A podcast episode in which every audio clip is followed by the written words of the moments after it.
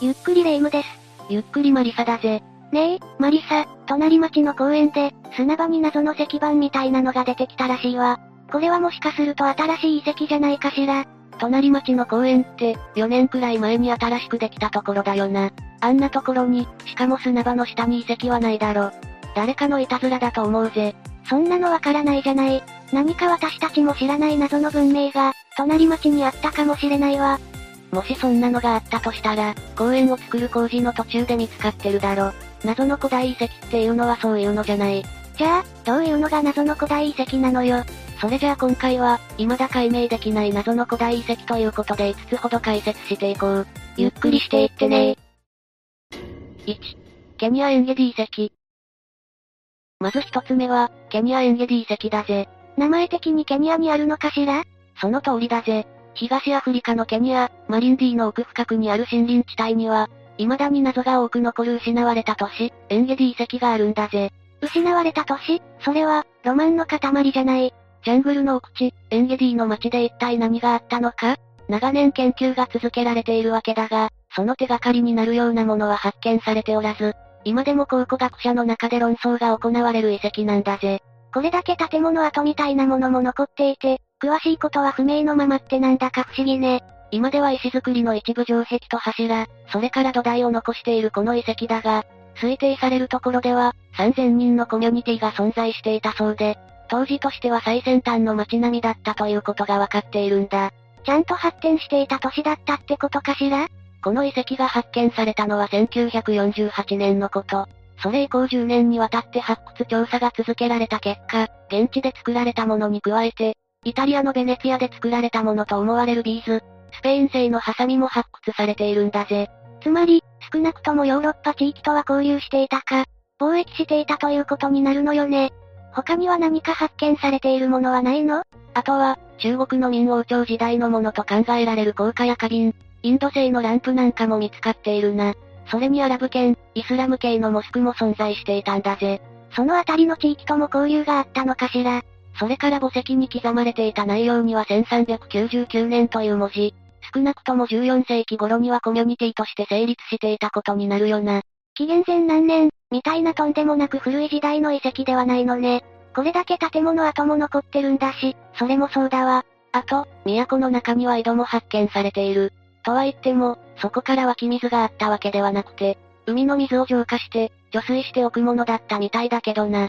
日本人の感覚で井戸って言うと地面に穴を掘って、地下水を汲み上げるものだと思っちゃうけど、除水槽みたいな使い方をする井戸もあるってことよね。ここまで見てきたように、街中の設備から察するに、当時のアフリカにしては、あまりにも高度な建築やインフラ整備の技術があったことが伺える。これは世界各地との文化交流があったおかげだろうな。そこまで高度な技術を持っていながら、どうして滅びちゃったのかしら。14世紀頃には人が生活していて、他国との貿易もあったわけでしょ？同じところで何百年も生活を続けるのは難しいかもしれないけど、なんだか釈然としない感じはあるわよね。その原因に関しては論争の最中ではあるんだが、一説には戦争がきっかけで、滅びてしまったのではないかと言われているぜ。あくまで議論中の謎ではあるんだけど。確定的なところは不明だけど、今のところはその説が濃厚ってことね。本当のところは何があったのか、気になるところだわ。そうだな。1948年にこの遺跡はケニアの国立公園になり、文化遺産としても指定されたんだ。保護もきちんとされるはずだし、今後の調査に期待したいところだな。とんでもなく古い遺跡ってわけではないんだし、どこかからこの都市に関する資料でも出てきたらいいんだけどね。2、ベンメリア遺跡。二つ目は、ベンメリア遺跡だ。これは、どこにある遺跡なの？カンボジアだぜ。シェムリアップ郊外の森の中にある遺跡なんだが、ここはジブリ映画、天空の城ラピュタの森に似ていることでも有名なんだ。深い森の中に、寺院が崩壊して沈むようにひっそりと立つ様は非常に神秘的だな。それはさぞ人気なんでしょうね。私も普通に行ってみたいと思っちゃったもの。カンボジアといえばアンコールワットが有名だが、この遺跡の建物はそれよりも前、11世紀末から12世紀初頭にかけて建てられた、というところまでわかっているんだが、この寺院に関する資料は極めて少ない。アンコールワットに似ていることから、東のアンコールワットと呼ばれる謎多き寺院なんだ。そんな凄そうな寺院を森の中にポツンと建てたの？あまりに立地が悪すぎない？いや、建てられた当時は高立地だったんだ。そうなの？ベンメリアは11世紀に作られた途上、大プリアカーンと、12世紀の初めに建てられた、アンコールワットのちょうど中間にある、北西方向にはアンコール王朝発祥の地、プノンクレーンが、北東方向には10世紀の王都、後継があるといういい場所に立っていたんだぜ。A 駅も B 駅もスーパーも職場も割と近いですよ、みたいな高立地物件だったのね。現代的に考えるとそうなるのか？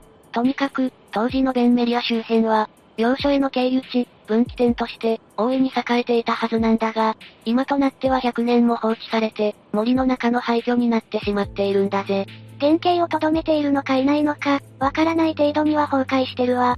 木々も、建物を覆い尽くさんばかりに成長しちゃってるし、それなりに大きな寺院だったことが伺えるベンメリアだが、実はその全容が解明されているわけではないんだ。もし、寺院全体が把握できたら、アンコールワットよりも大きい可能性すらあるというぜ。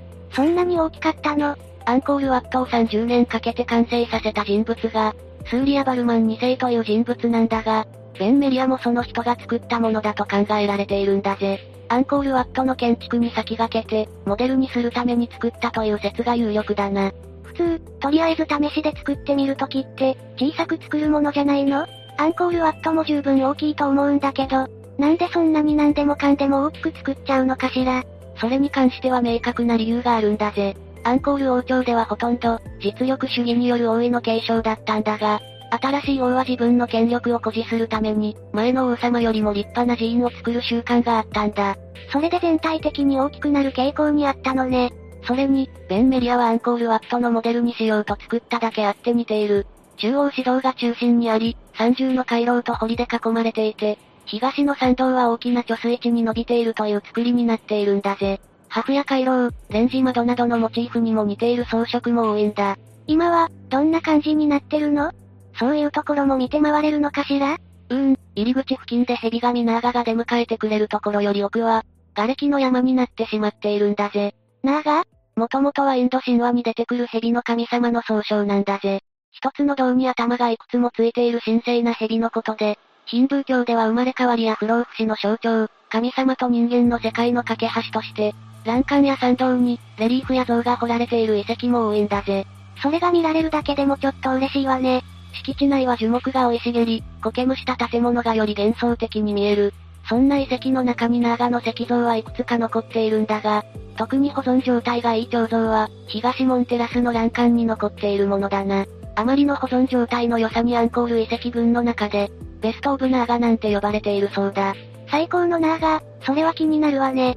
遺跡は崩壊が進み、苔や樹木に侵食され、幻想的な雰囲気を醸し出しているが、きちんと当時の面影を見ることができるのも人気のポイントなんだぜ。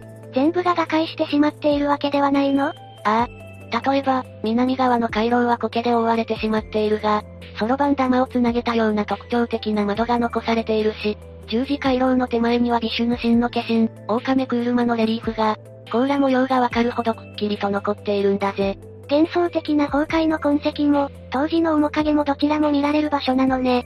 中央指導が崩壊してしまっているのは非常に残念ではあるんだが、第一回廊の外側には古代インドの女子誌、ラーマーヤナの一部をレリーフとして見ることができるし、第二回廊の奥には、ほぼ光も入らない秘密の部屋のようなものまであるんだぜ。それは何の部屋？お宝でも隠してたのかしら？一説では会議室とも言われているけど、実際のところは謎だぜ。崩壊がこれだけ進んでいると、なかなか調査もできないんでしょうね。危ないし、アンコールワットと見比べたりしても面白そうだけど、いつか完全復元図とか CG グラフィックとかで蘇ったら、よりワクワクするわね。3. カルナック列石。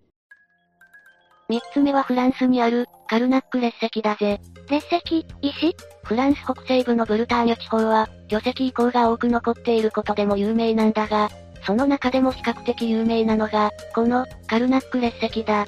メネク、ケルマリオ、ケルレスカンという3つの列石群で構成されていて、色々と調査はされているものの謎大きい石なんだぜ。こういうものって誰がどういう目的で作ってるのかしらね。カルナック列石の場合は、紀元前5000年から3000年にかけて、その付近で牧畜や農耕をしながら生活していた人々によって作られたとされているんだ。彼らが階級社会の中で暮らしていたことが、こういった巨石を多く建てられた理由だぜ。どういうこと？そこの理由に関してはシンプルで、これだけ大きな石を持ち上げるには、マンパワーが必要だからということなんだぜ。ああ、なるほどね。共同体の中には主張がいて、土木技術に優れた建築家のような人がいて、儀礼を行う司祭がいて、彼らに付き従う平民がいたという社会だったんだな。カルナック列石の石の中には300トン近いものもあるから、何百人もの人で動かす必要があったと考えられているんだ。そういう人々が住んでいる集落があって、この遺跡が作られたってわけだったのね。カルナック列石の巨石の中にはいろんな種類の遺構が残っているんだ。例えば、メンヒルと呼ばれる巨石。メンヒル？ブルターニュ地方の言語である、ブルトン語で、長い石を意味する言葉だ。メンヒルは石一つだけが単独で建てられていたり、環状や列で並べられていたりするんだぜ。これは、何を目的に作られているの？よくわかってないんだぜ。ただ、メンヒルはイギリスにあるストーンヘンジでも見られるものだ。もしかすると何か共通した石みたいなものはあるのかもしれない。そうなのね。それから、もう一つはドルメン。石のテーブルを意味するブルトン語で、これは墓所と目的がはっきりしている。大きな板状の石を使った屋根で、一つから複数の墓所が作られて、それぞれの部屋も廊下のようなもので繋がれているんだ。一つに一部屋ってわけでもないのかしら。ということは一つのドル面に複数人眠っていることもあるの？日本の古墳みたいに権力者の大きなお墓というわけではなくて、共同墓地として運用されていたようだからな。一つのお墓にいろんな人が一緒に埋葬されていたんだぜ。ところで、カルナック列石は何の目的で作られているの？お墓ってことは、墓地とかそれに伴う葬儀場的な意味もあるのかしら？目的は判明していないという前提で話を進めていくんだが、もちろん仮説はいくつか提示されているんだぜ。石の形や配列によって、墓や信仰の場などに使われていたというのが今の定説だ。やっぱりそういう感じよね。そういえば、ここにはとある伝説が残っていることでも知られているんだよな。伝説？これらカルナック列石の石はガリア人の墓地で、誰かが亡くなるとその度に石を建てていたそうだ。その人が金持ちであれば大きな石を、貧しければ小さな石を用意したそうだぜ。元はお墓だったのね。それから3世紀のローマ教皇、コルネリウスにまつわる伝説もある。異民族の兵士たちに追われた彼は海辺に追い込まれ、絶対絶命。そこで後ろの兵士たちに振り返り、なんと兵士たちを全員石に変えてしまったそうだ。ロ、ローマ教皇にそんな力が、まあ、あくまで伝説だから信じるか信じないかはあなた次第だけどな。科学的な考えや、調査が主になっている今では誰もこんな話を信じてないと思うけど、はるか昔はそういうファンタジックな視点を含めて想像力に任せて、話を広げていたのかもしれないよな。わからないからこそ、非科学的だけど面白い話を作っていたってことよね。そういう話も興味深いんだけど、やっぱり真実は真実で気になるわ。4. テオティワカン。4つ目は、テオティワカンだ。テオティワカン4世紀から6世紀に最盛期を迎えた、アメリカ大陸最大の古代都市遺跡だ。メキシコシティの郊外、約50キロくらいの位置にあるんだぜ。メキシコって、マヤとかアステカとは違うの？確かに、マヤ文明やアステカ文明の方が有名かもしれないが、今回話をしていきたいのは、メキシコ中央高原に栄えた、テオティワカン文明だ。そんなに大きな文明だったの？最大20万人も住んでいたんだぜ。しかも当時の政治、経済、宗教の中心地だったとされている。ただ、非常に大きな都市だったにもかかわらず、文字記録が発見されていないことから、民族の詳細や、7世紀後半に急に衰退してしまった理由は不明なままなんだ。それは謎大きい遺跡になってしまっても仕方ないわね。加えて、大きな都市だったこともあってか、1884年から発掘調査が行われているものの、今でも全体の1割程度しか発掘が進んでいないそうだぜ。それって、まだ文字が発見されてないだけの可能性とかもあるんじゃ。ところで、名前のテオティワカンって何語？アステカ文明の言葉だな。テオティワカン文明が滅亡してから500年ほど後、アステカ文明の人々がその壮大な遺跡を発見し、アステカの言葉で、神々が集う場所、テオティワカンと呼んだのが由来なんだぜ。そうだったのね。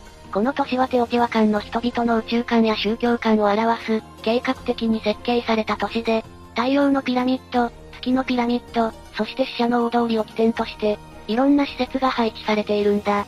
神々が集う場所って名前がついていることから推察するに、多神教の文明だったのかしら。この都市では農業と関係が深いケツァルコアトルや、水神トラロック、チャルチウィトリクエ、植物の再生に関係するシペトテックなどなど、なんちゅうもの神様が祀られているんだぜ。どの神様も馴染みはないわね。社会に関してはあまり深いところまで分かっているわけではないんだが、真剣的な権威は存在していて、高度に階層が文化、発達した統治機構があったと考えられている。市内には職人の地区があり、商業や交易で栄え、農民たちの信仰の中心地でもあったそうだ。そんなにも栄えた都市が急激に衰退したって、何があったのかしら大きな火事が発生したとか、漆喰の生産のために木材を大量に燃やし森林破壊が起きたとか、干ばつによる農業の衰退とか、考えられる原因はいろいろあるんだぜ。そこに加えて内乱の発生や、メスキタルの狩猟民族の侵入などがあったことも考えられる。それだけ大きな集団が一気に衰退したと考えると、単純に一つの原因だけで滅びていったんじゃないかもしれないわね。何はともあれ、調査から文字記録が出てくればいいんだけど、本当に文字を持たない文化だったんだとしたら、調査は難航しそうだわ。5、黒又山。最後は、黒又山だぜ。えっと、名前的に日本の山よね。その通りだぜ。黒又山は秋田県鹿野市にある、標高280メートルほどの山で、綺麗な円錐形に近い形をしていること、山頂部が広く平らになっていることから、人工物やピラミッドなんじゃないかと言われてきた山なんだぜ。山を人力で作ったってこと？それに日本にピラミッドなんて。黒又山の名前の由来は、人ではないものという意味のアイヌ語の、黒幕滝下、あるいは、神を送るところを意味する、クルオマンテイがなまって、黒マンタになったという説があるんだぜ。なんか、どっちの意味にしても意味深な感じがするわね。実は黒又山には多くの都市伝説が語られているんだ。有名なものは大きく3つだぜ。それだけ謎大き山ってことかしら。まずは、さっきも少し触れたが、黒又山ピラミッド説だ。1992年から1994年にかけて、同志社大学博物館研究室のメンバーを中心に、環太平洋学会、黒又山総合調査団が結成され、各種学術調査を行ったんだ。地中レーダーや赤外線写真、航空写真なんかだな。それで、何がわかったの？この調査から山全体が、7段から10段の階段状に加工されていることが分かった。しかも山頂部分の地下10メートル地点には空洞があり、何者かの石棺と一緒に、石器や土器、古銭などが遺物として収められていることも判明したんだぜ。つまり、もともと何者かのピラミッド、お墓だったんだけど、時間が経ったことで霧に覆われて山みたいに見えてるってこと？現在、完全に山みたいな見た目になっているのは、1000年前に噴火した十和田山の火山灰が降り積もって、その上に杉林が成長してしまっているからだな。その下には、エジプトのピラミッドのような何かが眠っていることは間違いないんだぜ。掘りたい。それから、黒又山はパワースポットであるという説もある。パワースポット？黒又山の山頂には、目の形に刻まれている烏帽子状の縦石があるんだ。それに、入り口には本宮神社、すぐ近くには大湯環状列石、北東方向数十メートルのところには、小黒マンタという小さな山があるんだぜ。神社、列石、小山、これは何か儀式でもしていたのかしら？その通り、これらは山岳信仰の祭祀場や拝殿だったという説があるんだ。大湯環状列石から見ると黒又山は鬼門の方角にあるし、逆に黒又山から見ると環状列石は裏鬼門の方角に当たるんだぜ。たまたまの配置ではないわよね。しかも、黒又山を中心に夏至の日の出地点は、駒形神社旧社、日没地点は四谷稲荷神社。当時の日の出地点は四角岳山頂、日没は戸隠神社になっている。これらの情報から、黒又山は何かエネルギーを持つ場所に置かれた、パワースポットになっているのではないかと言われているんだぜ。山の周りにそれらを配置したのか、山の配置すらも計算されたものなのかは謎だけど、これは完全に何かの意図を持って配置を考えられたとしか思えないわね。そして、三つ目の都市伝説は、黒又山と UFO の関係なんだぜ。黒又山で UFO が目撃されているの？そうなんだ。ネットとかで、黒又山、UFO と検索すると、周辺での UFO 目撃情報が多いことがわかるんだぜ。秋田ってそんなに UFO のイメージなかったわ。古くは明治期から昭和の時代に活躍した七戸生まれの日本画家、戸谷万山まで遡る。1932年に黒又山上空を描いた墨絵には、ピラミッド黒又山、俗に黒マンタというの文字とともに、UFO のようなものが書かれているんだぜ。そんな時代からピラミッドとか UFO 話が語られている場所だったの。しかも、黒又山の近くにある、道の駅大湯で UFO を見たという情報や、大湯環状列石で、黒又山の方を撮影したら UFO が映り込んだとか、未だに目撃情報が更新され続けている場所なんだぜ。確かに、あまりにも綺麗な形で自然物とは思えないほどだし、人工物だってした方が納得ではあるわよね。これらのものを作ったのは、縄文時代の人々だとも言われている。縄文時代の日本にこれだけの測量技術、建築技術を持ちながら、高度な宗教的活動を行っていた人たちがいたということになるんだよな。ちょっと私たちの知ってる縄文時代像とは違うわね。どっちかというと、もっと原始人よりの人たちだと思ってたわ。こういった遺跡がどのように作られ、どのように使われたのか不明だが、縄文時代の日本の人々にこうした文明や信仰があったかもしれないこと。それは驚くべきことだと思うんだぜ。